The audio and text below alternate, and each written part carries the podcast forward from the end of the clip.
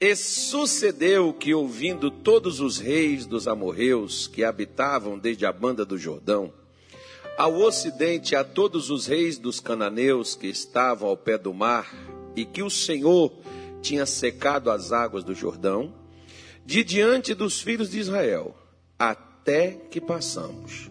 Derreteu-lhes o coração, e não houve mais ânimo neles na, é, não houve mais nomes nele por causa dos filhos de Israel. Naquele tempo, disse o Senhor a Josué: Faze facas de pedra. Talvez na sua Bíblia esteja pederneira. É a mesma coisa, é pedra, tá? E torna a circuncidar os filhos de Israel.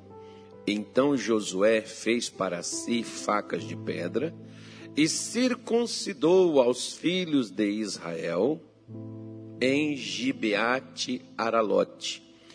E foi esta a causa porque Josué o circuncidou. Todo o povo que tinha saído do Egito, os varões, todos os homens de guerra, eram já mortos no deserto, pelo caminho, depois que saíram do Egito porque todo o povo que saíra estava circuncidado, mas a nenhum do povo que nascera no deserto pelo caminho, depois de terem saído do Egito, haviam circuncidado. Porque quarenta anos andaram os filhos de Israel pelo deserto, até se acabar toda a nação, os homens de guerra que saíram do Egito que não obedeceram à voz do Senhor, aos quais o Senhor tinha jurado que lhes não havia de deixar ver a terra que o Senhor jurara a seus pais dar-nos, terra que mana leite e mel. Porém, em seu lugar pôs a seus filhos.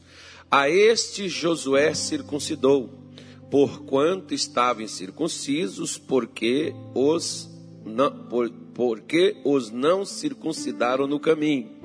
E aconteceu que, acabando de circuncidar toda a nação, ficaram no seu lugar no arraial até que sararam. Disse-lhe mais o Senhor a Josué: Hoje revolvi, arranquei, tirei de sobre vós o opróbio, a vergonha do Egito pelo que o nome daquele lugar se chamou Gilgal até ao dia de hoje. O lugar onde Deus tirou deles a vergonha. Versículo 10. Estando, pois, os filhos de Israel alojados em Gilgal, celebraram a Páscoa no dia 14 do mês, à tarde, nas campinas de Jericó. E comeram do trigo da terra do ano antecedente, ao outro dia, depois da Páscoa pães asmos e espigas tostadas comeram no mesmo dia, e cessou o maná no dia depois que comeram do trigo da terra no ano antecedente, e os filhos de Israel não tiveram mais maná, porém no mesmo ano comeram das novidades da terra de Canaã. Digam graças a Deus. Diga assim: o milagre só é necessário quando eu preciso dele. Redundância, né, irmão? Mas é uma grande realidade. Interessante a gente ver, por exemplo, que por 40 anos o maná todos os dias, exceto aos sábados, que na sexta-feira o povo colhia para o sábado, o maná religiosamente era servido na porta de casa. Caía lá nas proximidades dos arraiais de Israel e eles levantavam apenas para recolher. A primeira entrega é a delivery. O homem não inventa nada, só copia as coisas de Deus e moderniza ela colocando numa moto ou num carro, qualquer coisa semelhante. Mas quem fez primeiro foi Deus. Deu o um exemplo, mostrou aqui dali. Interessante, porque 40 anos depois, na hora que o povo começou a colher, o maná parou de cair. O maná não caiu mais. Deus só faz o milagre quando há necessidade. Porque às vezes tem coisas que não é milagre, não, irmão. É trabalhar. Né? Tem gente que às vezes eles. Lembra daqueles homens que foram atrás de Jesus porque eles comeram o pão sem ter que fazer nada? Lembra disso? Lá de João 6. Lembram sim ou não? Pois é. Porque no outro dia eles comeram o pão não tiveram que fazer nada. No outro dia estavam lá atrás de Jesus por causa de quê? Por causa de pão de novo. Só que Jesus disse: Olha, ontem havia uma necessidade. Eles passaram o dia todo com Jesus e estavam com fome. Jesus foi e fez o milagre. Naquele outro dia, não, irmãos, tinham que trabalhar. E eles só estavam ali, não foi nem pelo motivo do dia de ontem, porque no dia de ontem eles estavam por causa da palavra que Jesus estava ensinando. Agora, hoje, eles só estavam por causa do maná, por causa do pão por causa do que eles precisavam. Quantas vezes nós só oramos, só buscamos a Deus por causa da nossa necessidade? Nós não buscamos a Ele porque nós queremos estar com Ele, porque nós queremos amá-lo como Ele nos ama. Nós não buscamos a Ele porque nós nos sentimos bem na Sua presença. Nós buscamos a Ele porque nós precisamos daquilo que só Ele pode fazer por nós. Então, muitas vezes, nós somos assim. Quando o povo trabalhou e plantou e colheu o trigo, não havia mais necessidade do maná descer na terra. Mas, caso um dia não tenha trigo, caso um dia não tenha carne, Caso um dia não tenha comida, lembre-se: existe um Deus que, quando não há pão na terra, ele envia do céu. Saiba disso. Se um dia houver necessidade, o maná que um dia desceu por 40 anos pode descer novamente nos dias atuais. Não se preocupe, apenas creia. Porque tem gente que fica preocupado, sabe, pastor? e, e os fertilizantes, e o trigo, pastor, e a gasolina, pastor. Irmão, o dia que não tiver gasolina para tocar carro, Deus toca o carro com ar. E vida que segue. Vamos embora. Alguma coisa sempre Deus tem algo a fazer. Acredite, creia. Não abaixe a sua cabeça, nem desanime o seu coração. E não dependa dos homens, dependa de Deus, porque o homem sempre falha. Mas Deus é fiel. Mas deixa eu te mostrar duas coisas aqui antes de nós enfrentarmos qualquer dificuldade na vida. Você veja bem, Deus não abriu o rio Jordão para o povo passar? Abriu ou não abriu? Abriu. Eles estavam primeiro diante de um maior desafio, talvez, dentro da terra de Canaã, a cidade de Jericó. A Bíblia diz que ela estava toda cercada e rodeada com os arqueiros, os guerreiros, os soldados valentes, como se fossem aqueles mísseis que lá o pessoal lá da Rússia está jogando lá na Ucrânia, né? explodindo escolas, explodindo creches, como diz alguns, explodindo aí, enfim, né? como diz o pessoal por aí. Eu não sei porque eu não estou lá para poder ver. Mas aquele pessoal que ficava ali com aquelas flechas, eles poderiam de longe, no alcance daquelas flechas, matar, atingir uma pessoa, ferir ela. Então, além dos muros que eram intransponíveis, impossíveis de serem, até porque Israel não tinha um míssil, Israel não tinha uma granada, Israel não tinha nem espada, eles tinham direito. Né? Como que eles poderiam derrubar aqueles muros? Então, eles só precisariam e teria que ter uma coisa para poder derrubar aquela cidade e derrubar aqueles muros e conquistar elas. Eles iam precisar da fé. Se tem coisas na sua vida que só a fé vai lhe dar, então hoje eu vou te dar a receita para você poder ter a fé, para você poder derrubar o que impede você de passar. Porque veja bem, aqui tem um, uns fatos interessantes. Lá no capítulo 17 do livro de Gênesis, acompanhe comigo, deixa Josué marcado aí, Gênesis 17. Abra aí na tua Bíblia. Vamos ver aqui a partir do versículo 7, diz assim, ó. Não, vamos para o 9. Vamos para o 9 que diz assim: Disse mais Deus a Abraão: Tu, porém, guardarás o meu conserto, tu e a tua semente depois de ti nas suas gerações. Este é o conserto que guardareis entre mim e vós e a tua semente depois de ti. Que todo macho será o quê? A palavra conserto é aliança, tá? é compromisso. Que todo macho será circuncidado, e circuncidareis a carne do vosso prepúcio, e isso será por sinal do concerto entre mim e vós. O filho de oito dias, pois, será circuncidado todo macho nas vossas gerações, o nascido na casa e o comprado por dinheiro a qualquer estrangeiro, que não for da tua semente. Com efeito, será circuncidado nascido em tua casa e o comprado por dinheiro, e estará o meu conserto na vossa carne por conserto perpétuo. Ou seja, não tem fim. Por isso que até os dias de hoje, esses dias atrás eu estava vendo uma, um documentário e estava um judeu é, com um rabino na casa dele para poder circuncidar o filho de oito dias.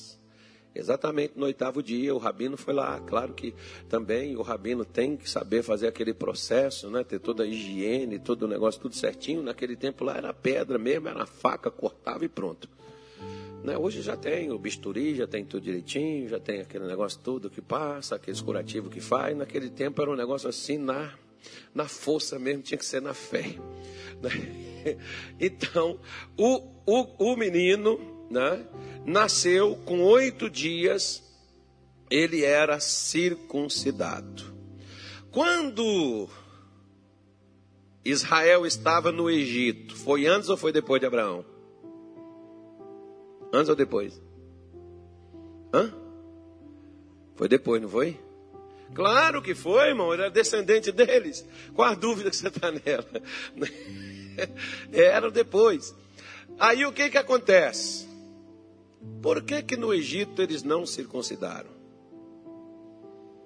Só quando veio a promessa da libertação, da saída do Egito, é que eles foram fazer o processo que eles deveriam estar fazendo constantemente. Olha para cá. Por que, que eles ficaram tanto tempo no Egito? Deus disse que eles ficariam 400. Por que, que eles ficaram 30 anos por conta deles? É por causa, pelo mesmo tempo que eu e você, apesar de dois mil anos atrás, Jesus já ter trazido saúde, paz, libertação, alegria, felicidade, vitórias, nós não conseguimos desfrutar delas e nem recebê-las. Por quê? Porque tem coisa que cai no nosso esquecimento, nós não fazemos.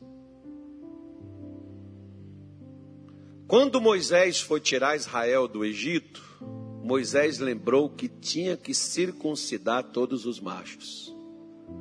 Eles iam passar por uma grande luta, eles iam enfrentar a morte e eles deveriam estar prontos para aquilo. A circuncisão no prepulso do homem, era só o homem que passava por isso, que era o macho, era como se fosse para remover a dureza do coração do homem. Você vê que lá na frente o apóstolo Paulo, eu não me recordo se foi em Colossenses ou Tessalonicenses, não me recordo mais. Mas Paulo fala sobre a circuncisão do coração. Ou seja, da mudança de atitude e de comportamento da minha parte. Porque o que Deus esperava com aquela marca é que ela não fosse apenas uma marca física, ela fosse uma marca eterna no coração de seu povo, não como uma obrigação, mas como uma devoção. Só que, imagine bem, eles circuncidaram todos no Egito. Deus tirou eles de lá das garras do Faraó, Deus abriu o mar vermelho. Agora eles estão no deserto. E aquela geração toda que saiu do Egito, eles não acreditaram eles não creram em Deus para conquistarem a terra de Canaã, e Deus então garantiu. Depois você leia Gênesis 13 e 14 na sua Bíblia. Faça isso como dever de casa, caso você queira se inteirar dos fatos e aprender sobre eles. Deus então garantiu que eles não entrariam na terra que ele jurou a Abraão e a Isaac e a Jacó a dar a eles como herança. E por que, que eles não entrariam? Por causa da incredulidade deles. Não é que Deus não quisesse. Eles foram incrédulos. Eles não tiveram a coragem de confiar em Deus, mesmo diante do tamanho e do poder de fogo do inimigo. O problema nosso não é a força do inimigo, é a nossa descrença no que o nosso Deus é capaz de fazer. Tem gente que olha também para o tamanho do adversário e não para aquele que está do seu lado naquela dificuldade, naquela luta, aquela batalha. Pois bem, aquela geração toda de 20 anos para cima que saiu do Egito, quem tem menos de 20 anos aí? Tem esperança para você. Agora, depois de 20 anos, irmão, Deus não considera como inocente mais não, viu? Você não pisa na bola não. Já passou os 20 anos? Quanto está completando hoje? Da 23? Não tem mais solução para você não. Agora você pisa na bola que você vai morrer. O anjo está logo ali na curva. Está tá fazendo 23 anos. Diga assim: Jesus, tem misericórdia dele. Dá uma bênção para ele, Senhor. Envia uma esposa. Não? Quem recebe. Gente, quem recebe uma esposa? Quem aqui é casado? Quem recebe uma esposa recebe o quê? Hã? Não é um presente do Senhor? Então nós não estamos dando um presente para ele. Ele não quer. Você viu? Rapaz, você não sabe o que você está perdendo, cara. Se eu fosse você, eu pegava. O melhor do presente é que ele vem embrulhado. Quando você desembrulha. você, você já ganhou algum presente que você falou assim: ai meu Deus, podia ser uma coisa melhor. Eu não estou nem precisando disso. Tem gente que gosta de dar presente para gente, mas presente é do coração. Você tem que entender que quando a pessoa te dá 300 pares de meia, é porque é do coração dela te dá só meia, cara. Deus colocou nela dela prover você, você não precisar estar comprando meia, pô. Tem gente que só dá gravata para homem. Tem homem que só dá, irmão, panela, colher, copo, garrafa para esposa. Ao invés de dar uma flor, um buquê, uma pedra de diamante, uma, uma safira, uma esmeralda, esses presentes das mulheres, ouro, Aí o cara quer dar um negócio de latão, ferro batido. Daqui a pouco não vamos fazer oração para ele, não vamos fazer esse negócio direito. Né?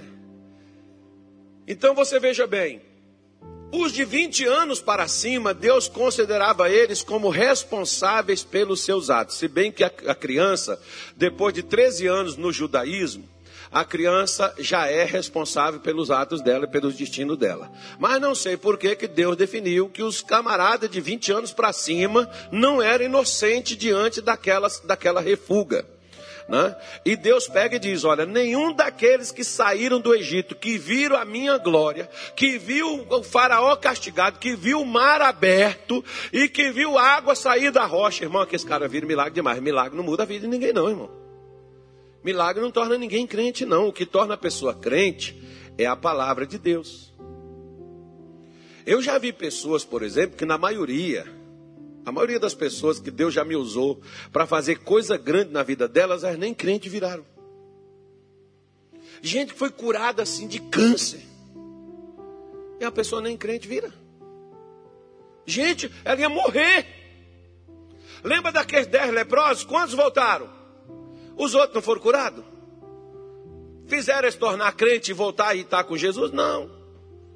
Cara, tu está morrendo, tu está com uma doença, que você está. É, a morte está logo ali. Aí Jesus te cura e nem assim você vira crente? Pois é, só para você ver que milagre não muda a vida de ninguém. Até porque, veja bem, eles não viram milagres? Mudaram? Creram? Não, desistiram. Deus disse: Nenhum de vocês entrará na terra que eu jurei aos seus pais que lhes daria. Somente dois de 20 anos para cima entrou: Josué e Caleb.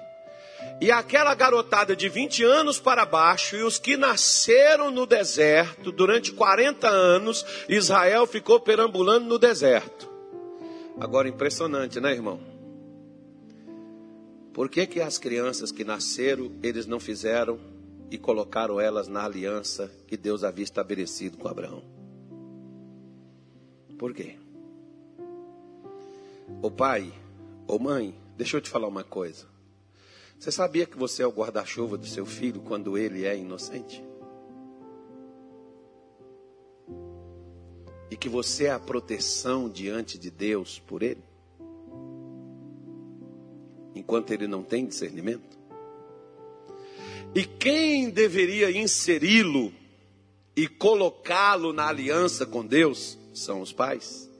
Porque nem os pais, porque nem Moisés nem o próprio Josué que lá estava. Ninguém teve a ideia de dizer: Ô oh, Moisés, Deus não mostrou para você que aliança com Abraão, todo macho tem que ser circuncidado? Por que, que nós não fizemos a cerimônia da circuncisão e passamos avisando todos os pais, todos os responsáveis, avós, olha, nasceu seu filho, vamos circuncidar ele? Não, ninguém fez. Sabe por quê? Porque o sonho de consumo de Israel não era Deus, era a terra de Canaã.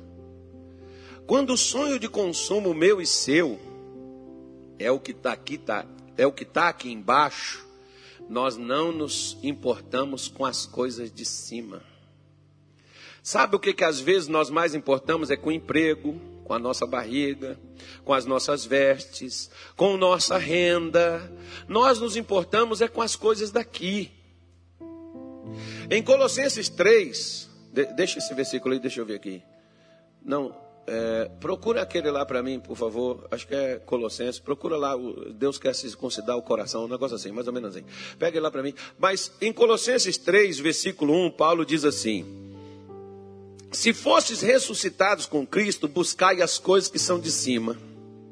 Pensai nas coisas que são de cima e não nas que são da terra. Ninguém que Israel estava pensando, irmão, para ficar 40 anos no deserto e não circuncidar ninguém? E o que, que será que estavam pensando? Estavam pensando nas coisas de Deus? Se tivesse pensando, tinham se lembrado. Quando nós não pensamos nas coisas de Deus, nós não lembramos das mensagens que nós ouvimos no culto, das leituras da Bíblia que nós fazemos. Nós não lembramos dos conselhos que recebemos de Deus, nós simplesmente esquecemos. Não é que nós os ignoramos, é que isso não faz parte da nossa vida. É isso que é o nosso problema. Eu fico imaginando assim, mas poxa vida, como que pode eles no deserto durante 40 anos não realizar nenhuma cerimônia? Deus não falou nada também, Deus ficou calado. Porque Deus tinha feito uma promessa. Sabe qual foi a promessa que Deus fez? Eu vou introduzi-los na terra de Canaã. Deus cumpriu ou não cumpriu o que ele falou? Não abriu o Jordão e eles passaram? Eles eram perfeitos diante de Deus. Nem sempre Deus faz milagre na minha vida e na sua. Deus abre portas e Deus abre caminho. Não é porque nós estamos corretos, não. Ele está apenas cumprindo o que ele prometeu. Por isso que em Mateus 7, 21, Jesus diz assim: Nem todo que me diz Senhor, Senhor entrará no reino dos céus, mas aquele que fizer a vontade do meu Pai. Naquele dia, diga eu não vou falar isso. Isso, você não, nós nenhum vamos falar isso, mas tem uns que vão falar: Senhor, no teu nome nós expulsamos demônios, no teu nome nós profetizamos, no teu nome nós fizemos maravilhas, mas eu vos direi abertamente: apartai-vos de mim, que eu nunca vos conheci. Interessante. Como é que pode um crente expulsar demônios? Como é que pode um crente pregar? Como é que pode um crente fazer milagre? E Jesus não queria do lado dele. Por que, que uma pessoa pode profetizar no nome de Jesus? Por que, que uma pessoa pode curar no nome de Jesus? Por que, que uma pessoa pode pregar sobre Jesus, sendo que ela mesmo não é dele? Pode. O pior que pode. E o milagre acontece por quê, pastor? Por causa da palavra de Deus. O doutor Telly Osborne, por exemplo, uma vez ele fez uma reunião com a gente, não me lembro o ano, lá, lá em São Paulo. Ele pregou para nós de nove da manhã até uma hora da tarde, só não pregou mais porque ele tinha reunião para fazer às quatro. Aí ele tinha que sair, almoçar e se preparar para ir para o jornal, para o parque do Ibirapuera para fazer uma reunião lá. Mas ele falou uma coisa com a gente que eu nunca mais esqueci. Ele diz assim, pastor, vocês jovens, e naquele tempo eu era jovem, agora eu já estou mais maduro, o tempo passou. O tempo não foi bom comigo, não, mas o tempo para muita gente muda. Naquele tempo eu era até magrinho. O tempo passou, eu engordei demais. Mas ele disse assim uma coisa: você, pastor jovem, pregue o evangelho. Se você crê, pregue. Se você não crê, pregue a si mesmo. Alguém vai crer no que você pregou. Tem gente que hoje, às vezes, irmão, o milagre está acontecendo, não é porque ela pregou, é porque alguém que ouviu creu. Está dando para você poder entender? Porque se eles estavam fora de uma aliança, como que Deus abriu o Jordão para eles passarem? Porque Deus tinha prometido que faria.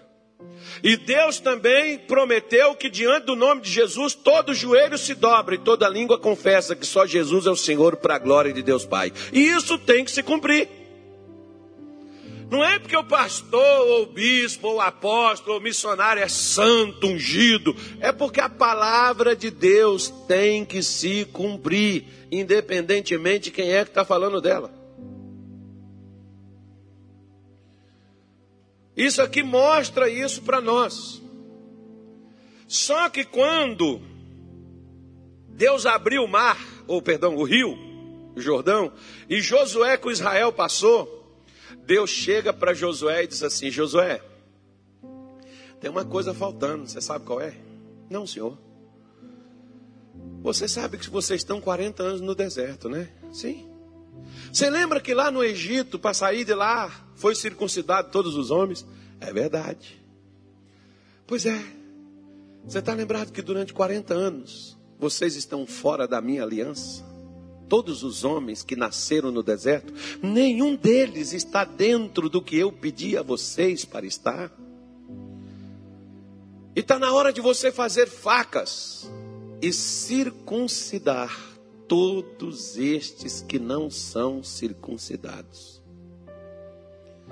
Porque Israel enfrentaria uma das piores e maiores dificuldades que eles enfrentaram na terra de Canaã, a cidade de Jericó. Antes de você enfrentar uma batalha, não se preocupe com o inimigo. Analise você. O problema não é o inimigo. O problema somos nós. Se nós estivermos bem, não tem inimigo que ficará em pé diante de nós. E onde que eu tenho que estar bem, pastor? Eu tenho que estar bem no coração. É Romanos 2, 29, não é nem, não é nem Colossenses que eu falei, ó. Mas não é judeu o que é no interior. E circuncisão a que é do coração. No espírito, não na letra, cujo louvor não, não provém dos homens, mas de Deus.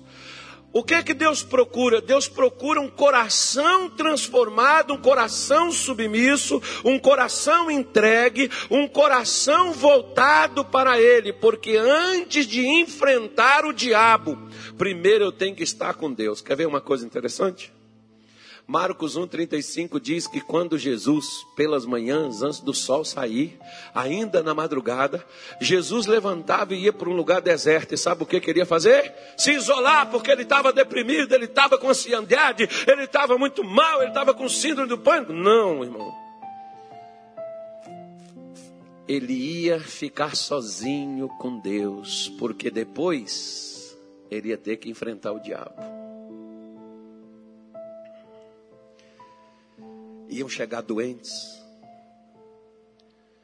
gente perturbada, mas antes de ir enfrentar e confrontar Satanás, primeiro Jesus ia com Deus.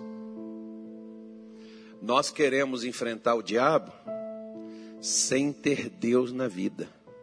Tiago, no capítulo 4, versículo 7, nós usamos sempre a parte final dele. Resistiu o diabo, e o diabo, mas antes de resistir ao diabo, o que, é que eu preciso fazer? Sujeitai-vos a Deus. Essa parte aí eu esqueço. Satanás nunca vai me obedecer se eu não estou submisso a quem tem poder sobre ele. A autoridade não vem com um grito, nem com gestos, como tem pessoas que elas passam a mão e tiram o demônio, e briga com o capeta e manda o demônio sair. Mas a autoridade está quando existe submissão. Se eu estou submisso a Deus, eu tenho autoridade sobre o diabo. E o diabo sabe quem está sujeito a Deus. Lá no capítulo 19 de Atos dos Apóstolos, por exemplo, o, o demônio manifestado num camarada que Paulo, não, que o camarada, o pessoal queria expulsar os filhos de um sacerdote chamado Seba. O demônio diz assim: Eu conheço a Jesus e sei quem é Paulo, mas vós quem sois? O diabo sabe quem está submisso a Deus e quem não está. Ele sabe por quê. Simples, você pega o capítulo 1 de, de, de, Jó e você vai ver Deus dizer assim: Satanás, por onde você andava? Porque vê os filhos de Deus numa reunião e Satanás veio no meio deles. E diga assim: O diabo veio aqui hoje. Não? Olha do seu lado e vê se tem alguém dormindo ou nadando na maionese. Você vai ver que o demônio está aí distraindo a pessoa. E impedindo ela de ouvir o que vai mudar a vida dela.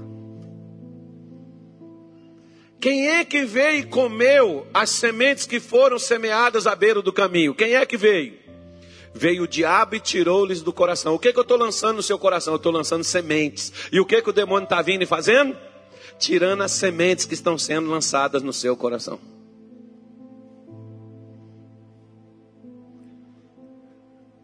Te deixando distraído, te dando sono. E você talvez dormiu a noite toda, mas agora você está com sono de novo, cansado, exausto, fadiga.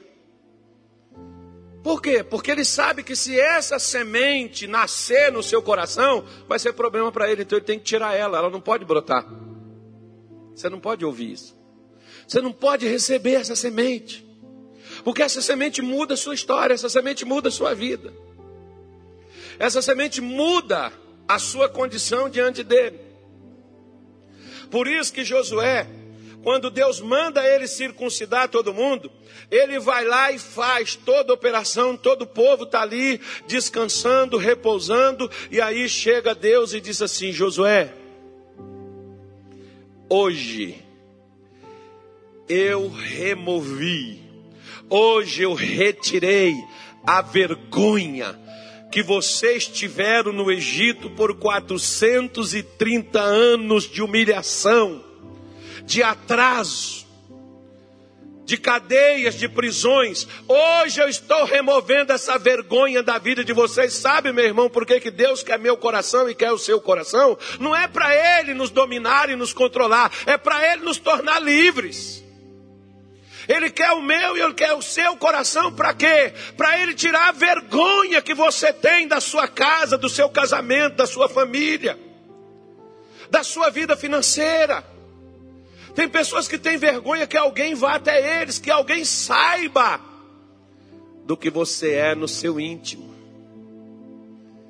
Ai, pastor, está amarrado que eu tenho até vergonha de falar. Tem pessoas que às vezes vêm conversar com a gente e dizem, ah, pastor, não sei nem como dizer. Eu não sei nem por onde começar, eu tenho vergonha. Eu sei. Mas Deus quer justamente tirar o que te envergonha. Israel ficou 430 anos envergonhados. Por quê? Porque o coração deles não estava na mão de Deus. Um coração que está nas mãos de Deus, sabe o que, que Deus faz com ele? Ele leva para onde ele quer. Um coração que não está nas mãos de Deus, vai para onde deseja. Não sou eu que digo. Provérbios 21, versículo de número 1, está num quadro que o missionário Soares tem no escritório dele. Não sei se ele tirou, mas a última vez que eu tive lá, tem esse quadro com este versículo escrito, o que está em Provérbios 21, versículo de número 1. O coração do rei é como um rio controlado pelo Senhor. Ele o dirige para onde quer. Você é levado para onde você quer ou por onde Deus te leva. Isso faz toda a diferença. Você faz o que você faz porque você quer, ou você faz o que você faz porque essa é a vontade de Deus para a sua vida. Porque pela vontade de Israel, eles não teriam circuncidado ninguém. E dentro da vontade de Deus, Deus chega lá e diz: Josué, eu fiz um pacto com Abraão. Que todo descendente de Abraão será meu. Mas não é por ser descendente, é para que eu tenha o coração do descendente de Abraão, como eu tive o coração de Abraão na minha mão. Eu disse para ele: sai de sua terra. Abraão saiu. Vem para o lugar que eu vou te mostrar. Abraão foi procurando onde era o lugar que Deus mostraria para ele. Quando Deus mandou Abraão fazer algo, Abraão fez. Quando Deus mandou Abraão tomar decisões difíceis, como mandar o filho dele embora com a sua serva, Abraão fez. Por quê? Porque o coração dele estava na mão de Deus. Um coração nas mãos de Deus, Deus inclina, Deus leva para onde quer. E um coração nas mãos de Deus nunca será envergonhado. Um irmãozinho chegou comigo um dia lá em Duque de Caxias, no Rio de Janeiro onde eu fui pastor de 97 até 2002. Esse irmão chegou lá e ele foi lá na igreja e ele me contou: Pastor, eu fazia um tratamento numa clínica. E ele já era crente em uma igreja lá. E o médico tirava sarno com a cara dele, ria dele, debochava dele, que ele falava de Jesus. E ele estava lá fazendo tratamento por causa de um problema no joelho. E o médico zombando dele. Ele falou: Poxa, aquilo me deu uma vergonha. Eu estava com vergonha até de dizer que eu era crente, onde eu ia. Porque eu crente e doente. E eu chorava e eu dizia: Deus, o Senhor precisa me curar. Deus, o Senhor precisa me mudar, porque eu já vou lá, faz tratamento, esse joelho não muda. E o médico zombando de mim. E um dia ele apareceu lá na nossa igreja, ele ouviu uma palavra que falou no coração dele, ele se alinhou com Deus, e quando ele se alinhou com Deus, Deus curou ele. Aí quando Deus curou ele, ele voltou lá no, no consultório do médico. E o médico olhou para ele e disse: Você aqui de novo? Ele falou: Sim. Eu gostaria que o senhor me examinasse. Por quê? Vai me dizer que você está curado. Eu quero que o senhor veja. Vou deixar o benefício da dúvida contigo, não comigo. O senhor pode me examinar? Entra aí. Entrou lá, fez o que tinha que fazer, fez os exames, tudo que tinha que fazer. E o que, que tinha nos exames? Nada. O médico pegava, olhava e dizia: Eu não entendo como fica um negócio desses. Está aqui o outro aqui que você tem. O que, é que você fez? Onde foi que você foi? Você fez tratamento do quê? Jesus me curou, doutor. Eu fui na igreja, ouvi uma palavra de Deus, criei nela, e Deus fez o que o senhor está vendo. Agora, quantas vezes aquele médico riu e debochou dele? Quantas vezes? Quantas vezes o seu cunhado, a sua sogra, o seu genro, o seu patrão, a sua nora, o seu vizinho zomba de você. às vezes até o seu marido, a sua irmã, sua mãe. O que, é que você vai caçar nessa igreja? Para que, que você está indo lá? Para dar dinheiro para pastor? E você está sendo envergonhado. Sabe o que, é que Deus quer? Se eu coloco meu coração nas mãos dele, sabe o que, que ele quer? Tirar a vergonha da minha vida. Porque às vezes tem gente que está te dizendo assim: cadê o seu Deus? Por que, que o seu Deus não te cura? Por que, que o seu Deus não te liberta? Por que, que o seu Deus não te prospera? Por que, que o seu Deus não te abençoa? E sabe o que, que nós fazemos? Ai, Jesus, eu não aguento mais, Pai. Eu estou humilhado, eu estou sofrendo, Deus. Ai, Senhor, me ajude, tem misericórdia. Não, querido. Faça isso não, que você está fazendo oração para boi dormir. Você está chovendo no molhado. Alinha o seu coração. Lembra das palavras de Deus. Pega o que Deus tem te falado e aplica na sua vida. Pratique o que Deus tem te dado. Por quê, pastor? Porque Tiago, capítulo 1, versículo 25, ele diz assim para nós, bem aqui, olha para a tela ou pega na sua Bíblia. Mas o homem que observa, ou porém aquele, muda, você deixa uma versão ou outra, né, filho? Você não me faz isso não, que você vai ficar privado mais uma semana de café. Agora ele não mexe mais, será que ele mexe agora? Essa é uma ameaça, né? Isso é o que? É, é, o que? Isso é assédio moral, né? É a sede, estou cheio de advogados, cercado de advogado aqui, estou ferrado, irmão. Eu tenho que até calcular as minhas palavras, os, os meus movimentos têm que ser friamente calculados. Aquele, porém, que atenta bem para a lei perfeita da liberdade. O que é a lei perfeita da liberdade? A palavra de Deus.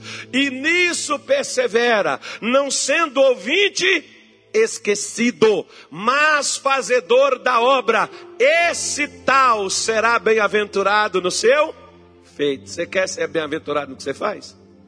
Não seja um ouvinte esquecido. Israel esqueceu por 40 anos uma coisa básica. Lembra daquele jovem que chegou e disse assim: Senhor, o que, é que eu faço para ser salvo? Jesus diz: guarda os mandamentos. Ele diz: quais? Jesus falou uns quatro com ele e disse: Eu tenho guardado isso aí tudo. Aí Jesus virou para ele e disse assim: somente quantas coisas? Uma. E por faltar uma, ele não tinha segurança da sua salvação. Vamos supor que Israel só falhou na circuncisão.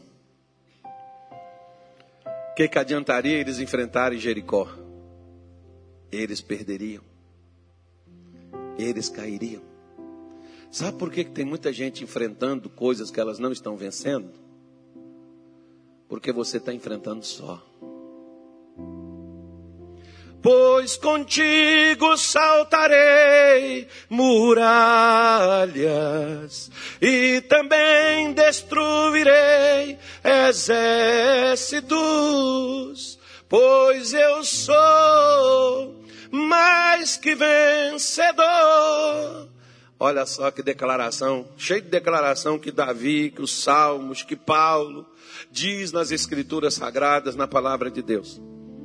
Com Deus nós saltaremos muralhas, com Deus nós destruiremos exércitos, com Deus nós vencemos, mas sem Ele nós vamos fracassar nas batalhas mais simples que há. Por quê? Porque uma linha uma linha na minha frente, sem Deus, ela vira um empecilho para que eu possa passar. Não que ela me prenda ou que ela me corte, é porque é difícil transpor ela. Assim tem pessoas que o problema não é o diabo, o problema é onde Deus está na minha vida. Por isso, quando Josué Deus manda ele, poderia, depois do. Os reis que estão tudo ali com medo, os reis que estão com o coração ali abafado, Ele poderia falar: vamos aproveitar que está todo mundo com medo, vamos lá. E sabe o que, que aconteceu? Josué disse: não, nós não vamos, não. Nós vamos consertar umas coisas que faltam. Depois nós iremos. Não adianta você querer conquistar quando o que você precisa primeiro é consertar. Conserta que a conquista aparece. Se você quer conquistar, mas não quer consertar, você vai ser trabalho, vai ser trabalhoso e você não vai conquistar e vai se decepcionar e vai se frustrar. Conserta. Conserta o seu coração com Deus. Se entregue totalmente a Deus sem nenhuma reserva. Quando Deus tem tudo de mim, eu vou ter tudo dele. Quando Deus só tem partes de mim, eu também só vou ter partes da parte dele. Enquanto eu não entregar tudo nas mãos dele, eu também não terei tudo dele. Por isso que quando Josué para, faz a circuncisão, ele também faz uma outra coisa. Se você entregou seu coração a Deus, se você está sendo sincero com Deus e o seu coração está na mão de Deus, deixa Deus te conduzir para onde Ele quer. Segunda coisa, o que que Josué fez? Ele celebrou a Páscoa. O que que é a Páscoa? A Páscoa, irmão, representou uma coisa: a saída de Israel do Egito. A saída de Israel, a libertação de Israel da escravidão. Se você pegar a passagem, Páscoa é uma passagem, uma passagem do quê? O anjo da morte passou no Egito, mas aonde tinha o sangue do cordeiro, o anjo da morte não pôde entrar naquele lugar. Então, naquele dia houve uma grande libertação. Sabe por quê? Porque, mesmo o anjo passando sobre o Egito, veio a salvação. Mas Israel ainda continua no Egito. Mas eles tinham celebrado a Páscoa, não foi? Naquela mesma noite. Deus disse para eles, está na sua Bíblia, no capítulo 12, 13 de Êxodo. Leia. Deus disse para eles: Comereis a Páscoa apressadamente, cajado na mão, cinto amarrando seus vestidos e sandália nos pés. Se prepare. E Deus tira eles como um ato milagroso de 430 anos de escravidão da, da mão da, do maior tirano da época na terra, que era o Faraó. E Deus liberta o seu povo da escravidão. E sabe o que, que aconteceu? A mesma coisa Josué está trazendo na sua memória, porque foi o que Deus fez, o que os libertou daqueles que os prendiam, e é o que Deus faz, que nos liberta e nos livra daqueles que querem nos impedir de avançar. Lembre sempre de Jesus, Ele é o nosso Cordeiro Pascual. Hoje o mundo tenta colocar na Páscoa um coelhinho, tenta colocar na Páscoa ovos. E as pessoas às vezes esquecem do Cordeiro, o que Ele fez.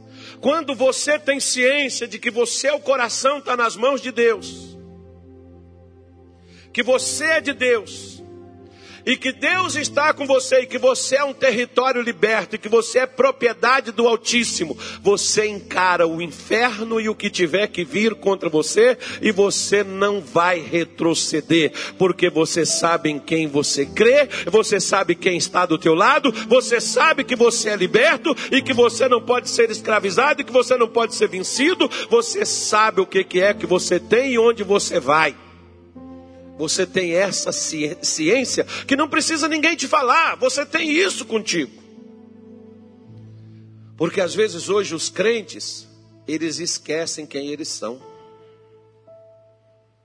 Você não precisa dizer para o diabo, eu sou homem de Deus, eu sou mulher de Deus. Você não precisa dizer isso. Age como tal, e ele saberá que você é. Age como quem é liberto por Cristo. Eu me lembro de uma vez, eu estava na nossa igreja lá em Venda Nova, Minas Gerais, 1994. Aí, aí eu estava lá fazendo um culto e manifestou um demônio violento, bravo. Queria derrubar as cadeiras, levantou o púlpito para cima. Né? O púlpito era seis homens para poder pegar ele. Assim, o, o demônio, numa mulher, levantou. Nem o pastor Tony faz isso. E comigo em cima ainda, eu não era gordo igual agora, mas já pesava uns 82 quilos por aí. E o demônio me levantou, Eu falei, me põe no chão. Ele desceu, bah, veio todo mundo do mercado, né? Tinha um mercado embaixo, veio todo mundo do mercado subindo nas escadas para ver o que estava acontecendo. Barulho lá em cima, parece que ia quebrar a lá, descer lá no mercado, lá, vazar lá. Ele queria me jogar assim pela janela para jogar na rua onde passava ônibus, caminhões, carretas, aqui na era a morte na certa. Aí quando eu mandei ele soltar, mas era para soltar devagar, mas eu não avisei. Ele soltou com tudo. Voltamos para o chão. Aí ele passou a mão assim, uma, aquele dia me deu, uma, me deu uma ira na hora, uma ira santa. Porque passou a mão, só que ele não conseguiu pegar na minha gravata, ele pegou aqui, ó, soltou um botão da minha camisa. Falei, não, agora você vai me pagar esse botão. Porque quem é nascido de Deus, o maligno não pode tocar, irmão. Não pode tocar, não. Não pode tocar, não pode tocar. Não pode, não pode, não toca, não toca. Ora, bolas. Aí eu falei assim: Demônio, agora você vai ficar de joelho diante de mim, em nome de Jesus. O demônio olhou para mim e disse assim: Quem você pensa que você é para falar comigo desse jeito? Nossa! Quem você pensa que você é? Sabe o que, é que eu pensava que eu era, irmão? Se você ouvisse essa pergunta, o que você responderia? Eu falei, eu não penso, eu sou comprado e lavado no sangue de Jesus. Eu sou propriedade exclusiva de Deus. Eu sou templo do Espírito Santo que habita em mim. Eu sou ungido de Deus para te expulsar, para curar os enfermos e libertar os cativos. Quer saber mais? Tem mais coisa que eu sou, mas isso é o suficiente. Agora vai ou não vai? Tem mais uma coisa. Está escrito que todo joelho se dobrará. Então você vai se dobrar agora. Aí o demônio foi, irmão, devagarinho, devagarinho, devagarinho, devagarinho, até. Puff. Mas às vezes ele quer que você pense até o que você não é. Mas o que você é, você tem que ter certeza. Por isso que Josué queria ter uma certeza. Nós vamos celebrar a nossa libertação. Nós nunca mais seremos escravos. Nós nunca mais seremos controlados. Nós nunca mais viveremos amarrados. Nós nunca mais seremos medíocres. Nós somos um povo conquistador e nós vamos conquistar o impossível. E nós vamos mudar a nossa história, escrever uma história nova para a gente poder viver na vida.